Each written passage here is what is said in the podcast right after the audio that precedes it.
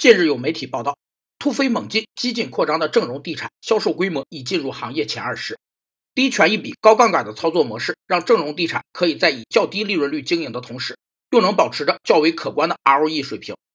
在广义的资本结构含义下，负债权益比率是指企业负债总额与所有者权益之间的比值；在狭义的资本结构含义下，负债权益比率是指企业的长期负债与所有者权益之间的比值。负债权益总额反映了企业财务结构的强弱，以及债权人的资本受到所有者权益的保障程度。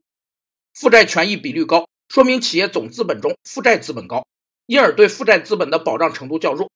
负债权益比率低，则说明企业本身的财务实力强，因而对负债资本的保障程度较高。有分析指出，当前房地产行业处于低谷期，房企融资大幅收紧，正融地产的模式所蕴含的风险也逐渐暴露了出来。千亿之后，降本增效或是正荣地产的出路。